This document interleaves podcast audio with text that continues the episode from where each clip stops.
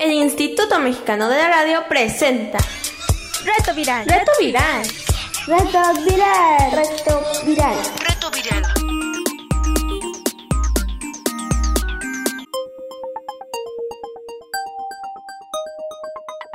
Reto Viral.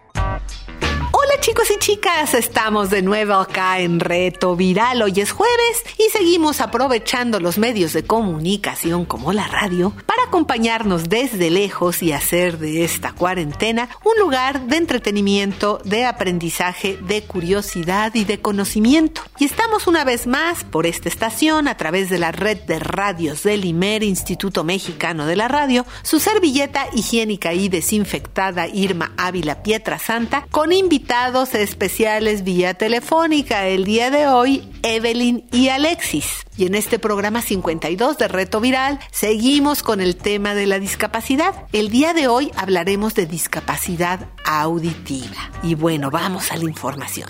Reto Viral. Reto Viral.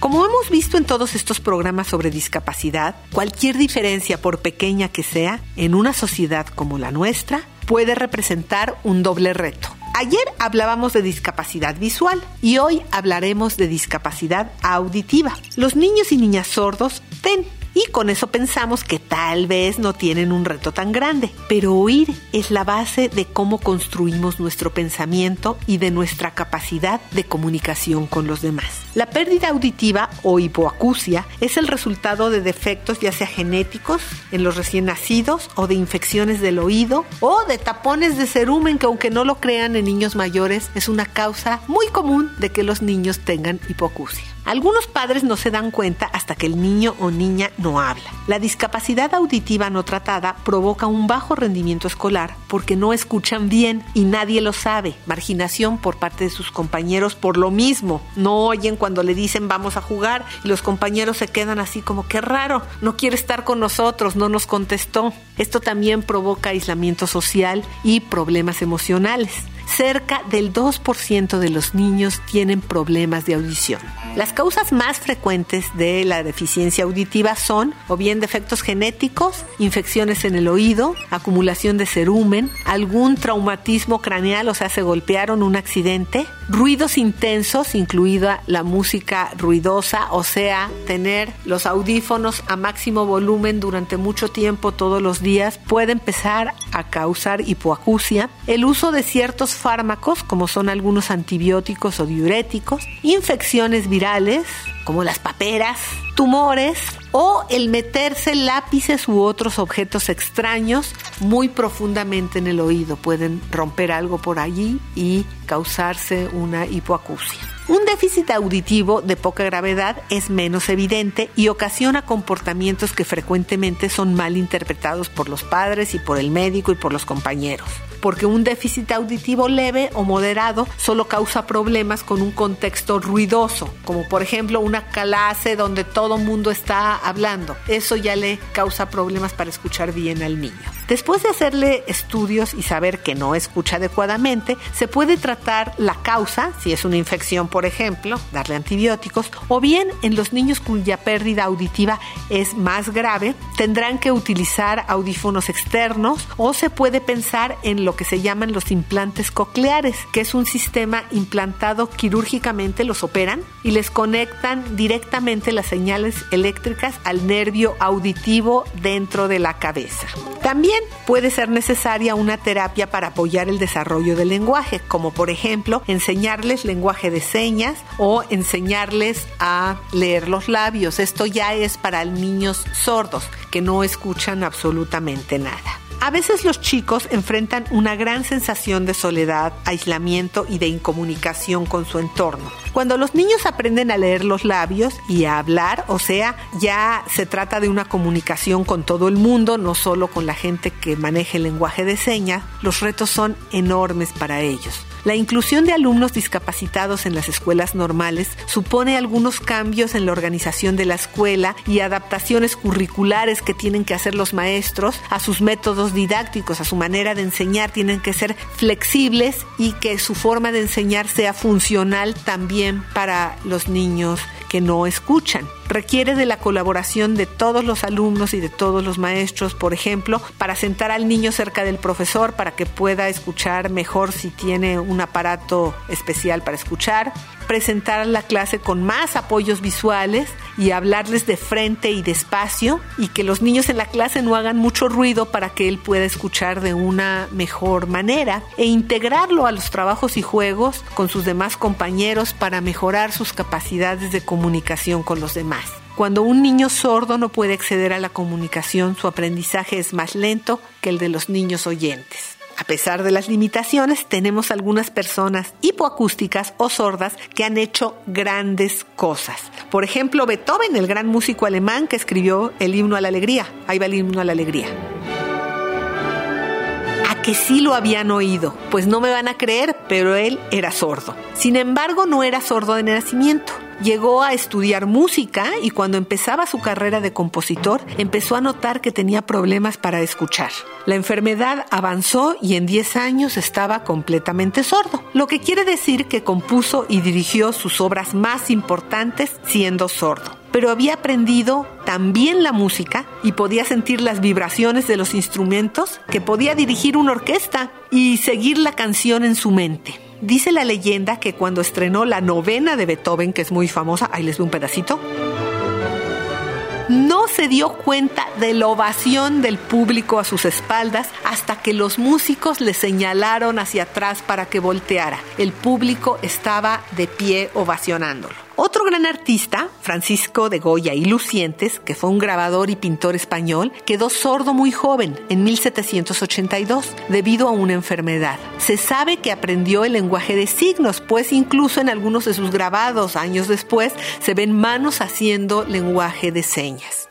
Otro grande, pero en este caso un inventor que tuvo hipoacusia fue Tomás Alba Edison. Él inventó, entre otras cosas, los focos. Inventó el micrófono, el fonógrafo, que era un aparato que servía para escuchar música. Y también creó un sistema de cine y los audífonos que le ayudaban a él mismo a escuchar. Decía que la ventaja de oír mal era que podía concentrarse mejor en el trabajo. Y bueno, más recientemente alguien que tal vez hayas visto es al actor Lou Ferrigno. Él le dio vida al hombre verde, a Hulk. Bueno, pero esto fue en una serie de televisión que fue antes que las películas que ustedes conocen. Primero Hulk fue una serie de televisión que se transmitió entre 1978 y 1982. Lou quedó casi sordo por una infección a los cuatro años y vivía muy frustrado por no poderse comunicar con los demás. Y entonces él empezó a dedicarse al fisicoculturismo, que es algo que hace uno solo, y a levantar pesas. Y era un hombre además muy, muy, muy alto. Es todavía porque no ha muerto. Y bueno, él hizo como 10 películas, pero Hulk, la serie de televisión, lo hizo famoso en el mundo. También es un activista por los derechos de las personas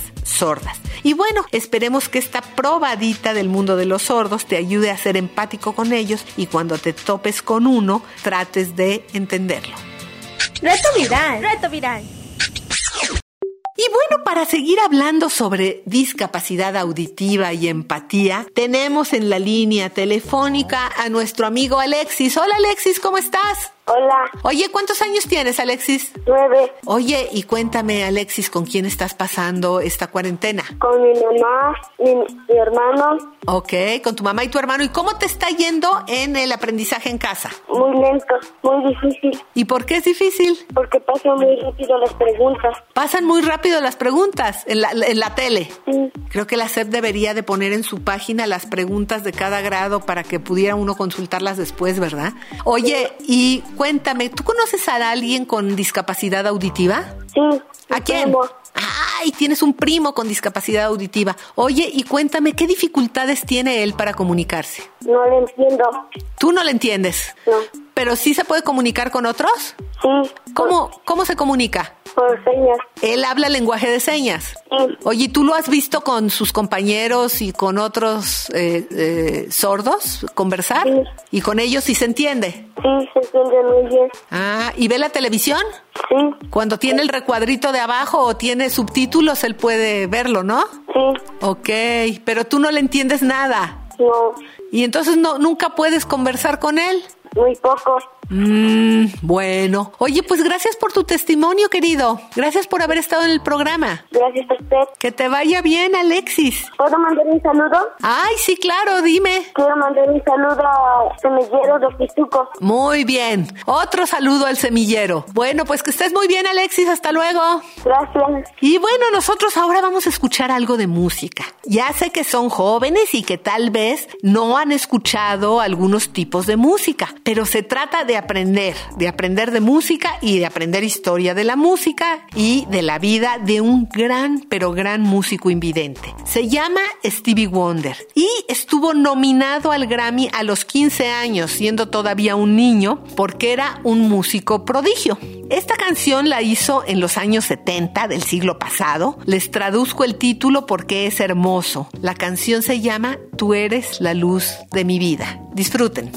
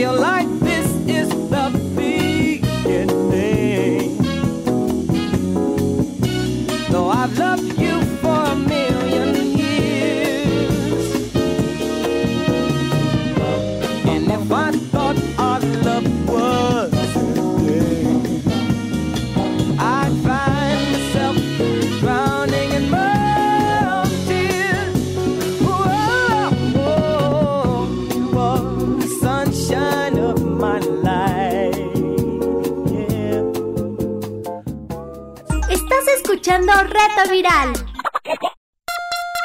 Bueno, y para seguir hablando de discapacidad y empatía, tenemos aquí en la línea a nuestra amiga Evelyn. Hola Evelyn, ¿cómo estás? Bien, bien. ¿Cuántos años tienes Evelyn? Ocho años. Oye, ¿y ¿con quién estás pasando esta cuarentena? Con mis papás, con mi hermanito, con mis abuelitos y con mi bisabuelita y mi tío. Ah, una familia grande. Sí. Oye, ¿y qué tal te está yendo en esto de aprender en casa? Más bien, ¿cómo te fue? Esta es la última semana, ¿tienes mucho trabajo? Pues más o menos. Sí, ¿verdad? Hay que acabar unas cuantas fichas para entregar y todo esto, ¿no? Sí, Bueno, oye, ¿tú conoces alguna persona con discapacidad? sí. ¿A quién? A mi bisabuelita. Ah, ¿qué, qué tiene tu bisabuelita? Pues está en silla de ruedas. ¿Y ella está desde siempre en silla de ruedas o es por la edad? Es por la edad. Ah, y cuéntanos qué dificultades tiene alguien que no puede moverse con discapacidad motora en su vida cotidiana. ¿Cómo le tienen que ayudar todos ustedes? Le subimos su desayuno, su comida, su cena. Ah, la pasemos también a veces en su silla de ruedas. Y, eh, por ejemplo, para bañarse, Pues yo le ayudo a mi abuelita a, a ayudar a bañarla. exacto, hay que, hay que ayudarle a bañarse, ¿verdad? Y a ir al baño también, supongo, ¿no?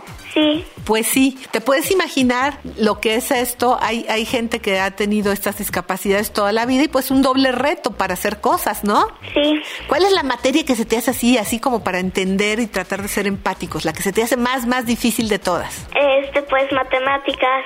¿Y cuánto te sacas en matemáticas? Pues como entre 8 y 9. Ah, pues imagínate que te tienes que sacar 10 a fuerzas, porque para sacarte 8 o 9 te esfuerzas, ¿no? Sí. Entonces imagínate que te tuvieras que sacar 10 a fuerzas. ¿Qué tan difícil sería? Mm, Un poco difícil, pero siento que sí lo voy a lograr. ¿verdad? Pero bueno, pues ese impulso es el que tiene que tener mucha gente con discapacidad, pues para hacer lo que otros hacemos. Y bueno, pues aún así hacen grandes cosas, ¿no? Sí, muchas. Así es. Bueno, pues que te vaya muy bien. Gracias por haber estado el día de hoy en el programa. Sí, igual, muchas gracias por la invitación. Ok. Este, ¿puedo mandar un saludo? Sí, claro. A este, quiero mandar un saludo al semillero creativo Naucalpan de fotografía sensitiva. ¡Ay, qué padre! Bueno, pues un saludo al semillero y hasta allá, hasta Naucalpan. Y bueno, nosotros vamos a volver a la música. Vamos a escuchar ahora algo más de Stevie Wonder, algo que escribió en 1984, que es una canción muy famosa y muy linda que se llama Solo hablé para decirte que te quiero. Se hacía muy buena música el siglo pasado, chicos. No New Year's Day to celebrate. No chocolate covered candy hearts to give away. No first of spring. No song to sing. In fact, it's just another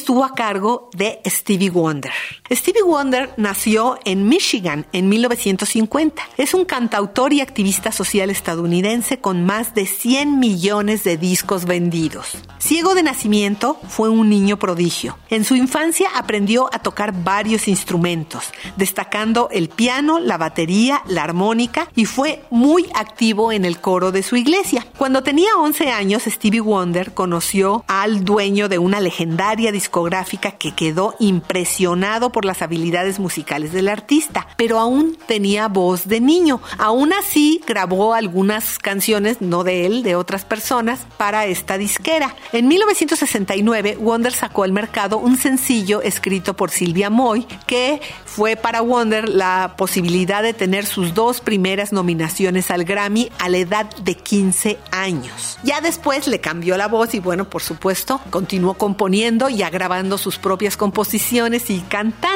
Ganó tres veces el premio Grammy al álbum del año. Esto es un logro inédito en este tipo de premios. Además, ganó 25 veces el Grammy por canciones específicas sueltas. Según la Organización de las Naciones Unidas, el activismo de Stevie Wonder a favor de los derechos civiles ha ejercido una influencia fundamental en los acontecimientos ocurridos en los Estados Unidos y en el mundo.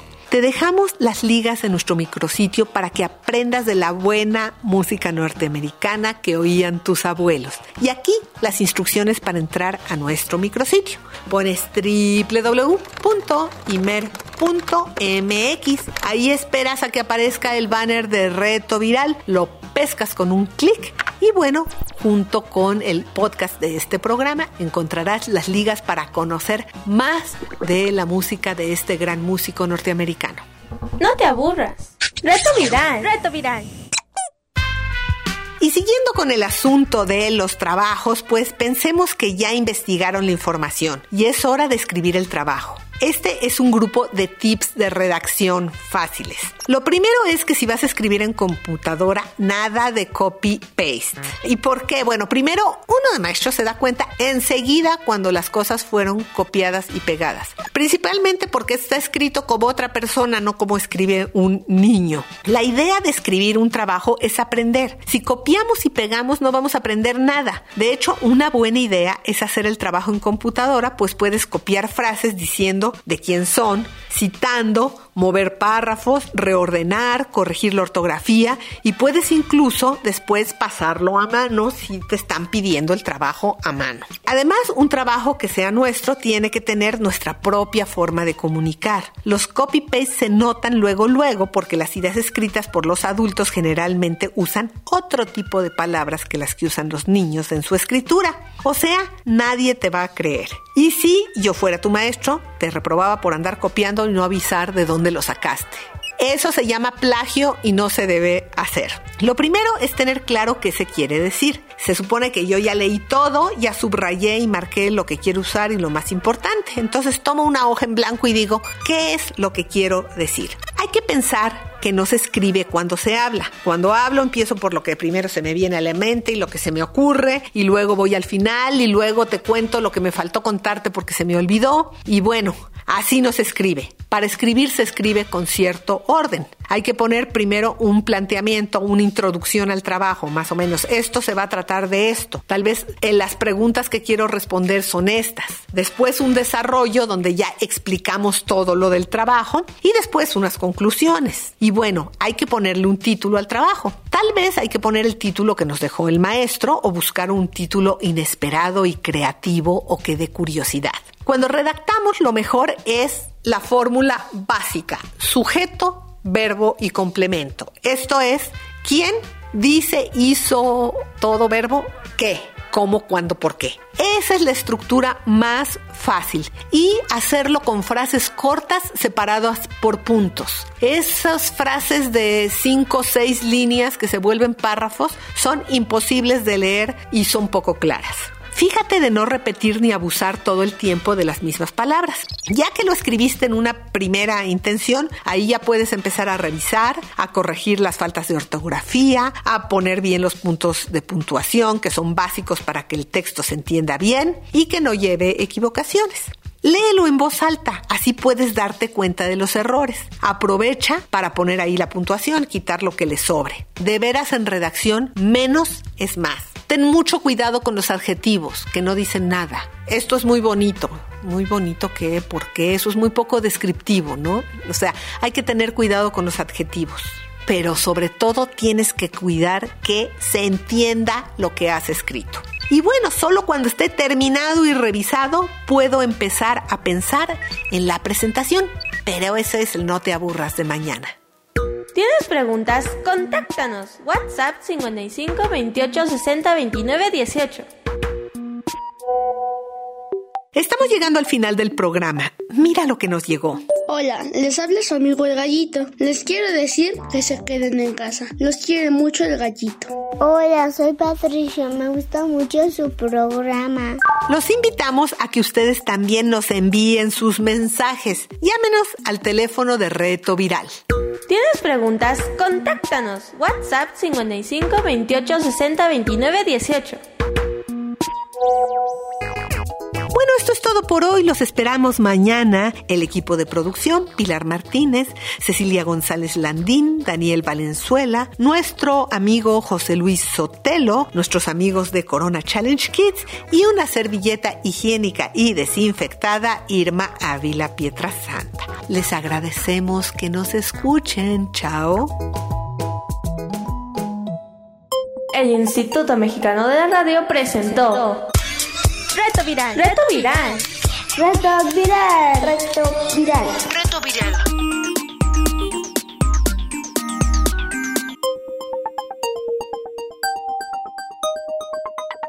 Reto Viral.